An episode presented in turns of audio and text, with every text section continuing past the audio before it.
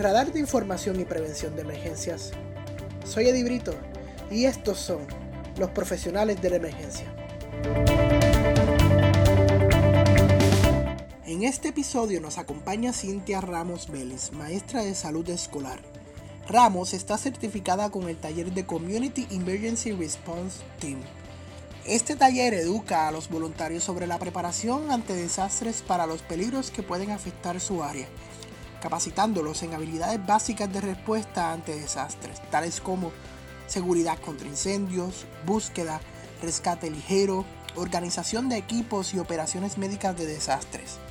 Este taller es ofrecido por la Agencia Estatal para el Manejo de Emergencias de Puerto Rico y es de forma gratuita. Y cualquier ciudadano puede capacitarse en el mismo.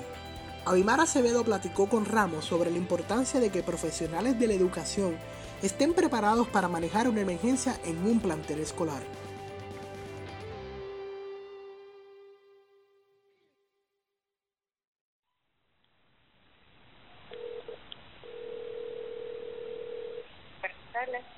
Buenas tardes. Sí. Eh, eh, Abimar Acevedo para la entrevista. Ah, ok, sí, sí. Mucho gusto. Me mencionó que es del área metro, o sea, no tiene experiencia con los temblores del sur, ¿verdad? No, no. Yo solo sentí lo que. Pues lo que sentimos todos acá. Sí. Pues entonces, pero me indicaron que tiene una preparación específica para los terremotos.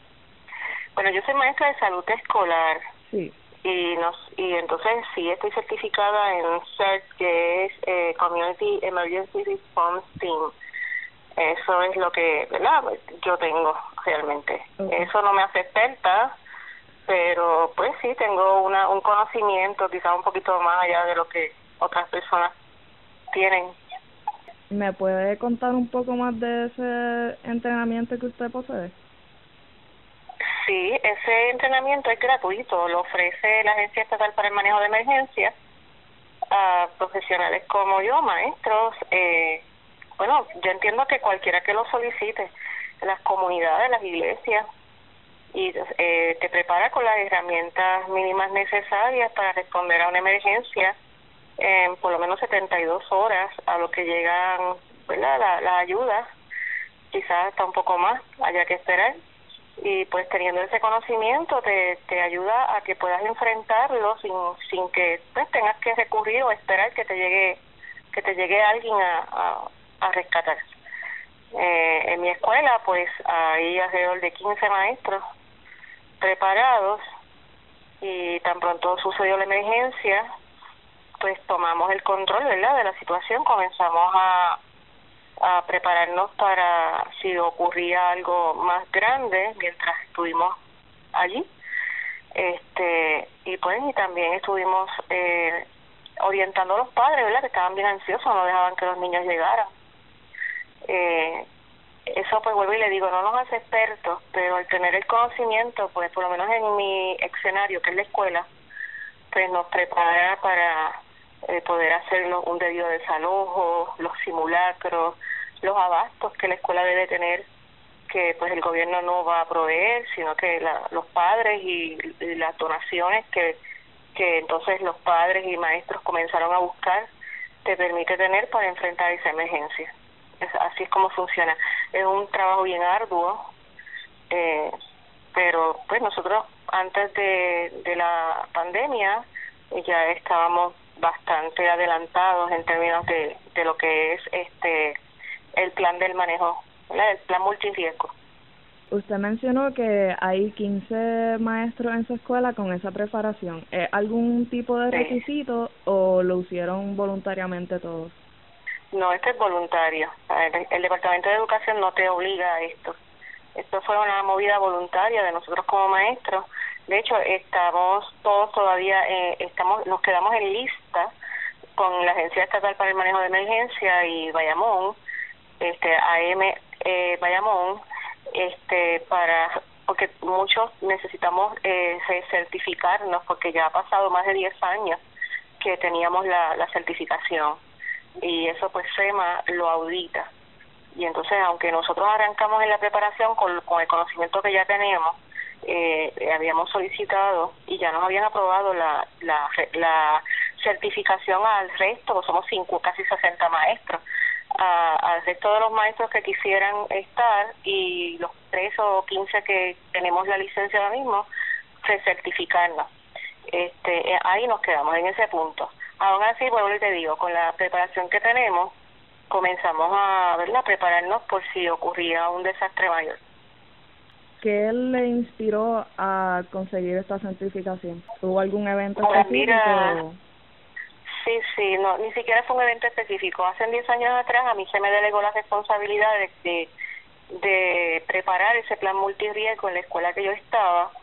Eh, entonces, pues, al yo comenzar a redactar ese plan, que es un documento extenso, mm, hablaba, hacía referencia, ¿verdad?, a cosas que yo decía, pero y como yo aprendo esto, como yo qué es esto y ahí es que comienzan a investigar y, y es que entonces doy con este adiestramiento y luego del adiestramiento que son aproximadamente unas 44 horas contacto es que es que entonces pues fue pertinente verdad lo que yo estaba realizando porque al principio comencé a ciegas o sea, tienes que hacer esto ok pues vamos a empezar pero me di cuenta que era mucho más que eso. O sea, que realmente no ocurrió en aquel entonces un evento. Eh, sí recuerdo que mientras tomábamos los adiestramientos ocurrió el terremoto de Haití y mm. eso pues no, ¿verdad? Ese, en ese mismo momento, ese mismo día estábamos en adiestramiento viendo las, las fotos y todo lo que estaban enviando a través de las de, del internet eh, y estábamos este bueno, eh, alterados, estábamos asustados porque decir, ahí el instructor decía, pues mira, aunque es muy diferente, ¿verdad? Las estructuras en Haití, incluyendo lo que es el, la, la placa tectónica que ellos tienen allá, no es la misma nuestra, pero este esto le da a usted una idea de lo que es un, ¿verdad? un terremoto de gran magnitud. Y, y pues fue, fue pertinente en ese momento lo que ocurrió. Pero aquí en Puerto Rico no, no había pasado nada todavía. Usted como maestra piensa que todos los maestros deben tener algún tipo de entrenamiento para sí sí deben tenerlo. Definitivamente el departamento de educación debe considerar esto como una verdad como un requisito.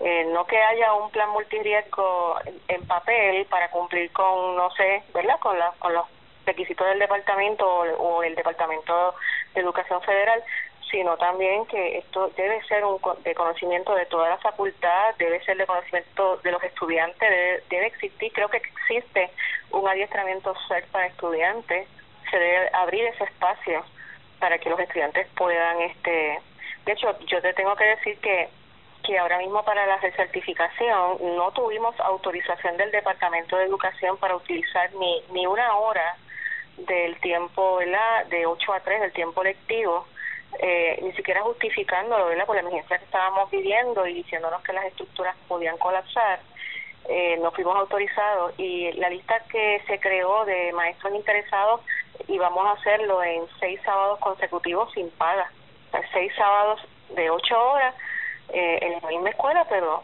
sin paga y sin y sin ni siquiera un tiempo este compensatorio, nada. Esto era verdaderamente por el compromiso y la responsabilidad que nosotros los maestros ¿verdad? debemos tener.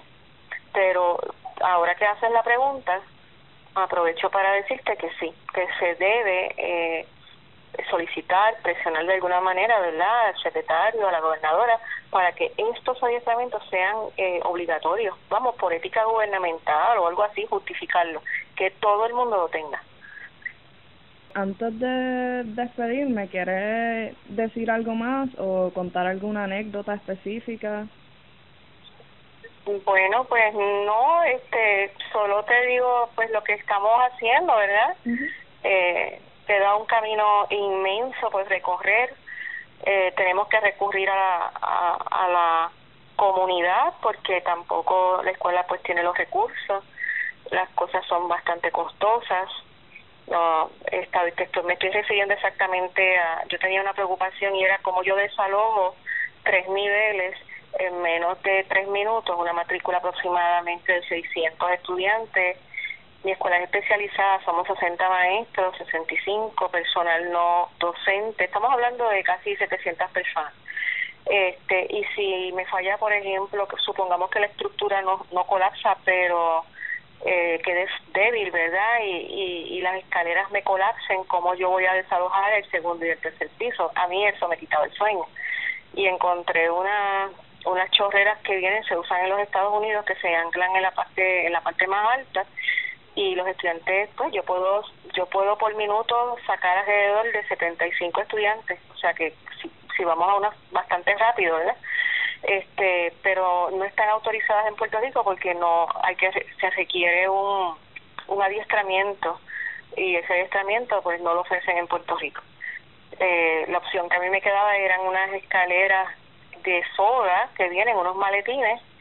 Eh, también son bien costosos. Eh, había una compañía que estaba eh, pues dispuesta a ayudarnos a adquirir por lo menos eh, cuatro que es muy poquito porque imagínate estudiantes bajando por una soga que se mueve. O sea eso es eso es pánico. Y, y el terror de que se me caiga un estudiante al vacío. Son muchas cosas. Eso te da una idea verdad de, de que tienes que definitivamente tienes que tener la, la perdonando la redundancia la de la preparación para que puedas trabajar con eh, ver esos escenarios ver las posibilidades que tienes y, y ver y poder trabajar con, con, con los recursos que tienes y con tu realidad y imagínate entonces yo me pongo a pensar qué pasaría en una escuela donde nadie tenga conocimiento de esto qué va a pasar en una escuela así que, que es bien preocupante, a veces no, no saben nada. Sí, que como mencionó que no era un requisito para los maestros, probablemente hay escuelas que no tengan ni un maestro preparado. No, y si escuchaste, no, definitivo, y si escuchaste y viste las noticias como todo, escuelas que los nenes entraban y nadie le daba respuesta a los padres de qué va a pasar en esta escuela, que se va a seguir. Y eso era, digamos que casi el 98% de las escuelas. Pero tengo conocimiento, tengo conocimiento de que en la ORE de Bayamón, que es nuestra región educativa, la única escuela que estaba haciendo simulacros, que estaba estaba trabajando, reforzando todo, este, buscando la manera de, de ¿verdad? minimizar un impacto de esa magnitud, éramos nosotros. Ella es la escuela especializada Pablo Casals. Oh, wow. Este, nada, a, vuelta a la redonda, eh, hubo una pequeña réplica de 5.1 que fue la sacudida chévere y hubo escuela, eh, una escuela vecina, hasta la directora cayó en crisis y despacharon los estudiantes y fue una debacle. En mi escuela no, en mi escuela desalojamos, esperábamos el tiempo prudente, se hizo la inspección que, se que, hay que hacer antes de regresar, llamamos a la región educativa, todo está bien, nadie, no pasó nada, regresen a los y nosotros continuamos tomando clases. Pero luego de haber desalojado, luego de haber inspeccionado, o sea que se siguió, se sigue un protocolo Exacto, después de asegurarse de que está todo seguro, pues. Inmediatamente se pasó por las redes sociales, todo está bien en la escuela, los niños están bien, maestros están bien, nadie cayó en pánico. Eh, que que esa eh, esa respuesta en ese momento yo dije, wow, o sea, estamos, ¿verdad? Estamos un paso adelante. Muchas gracias. Igualmente, hasta luego.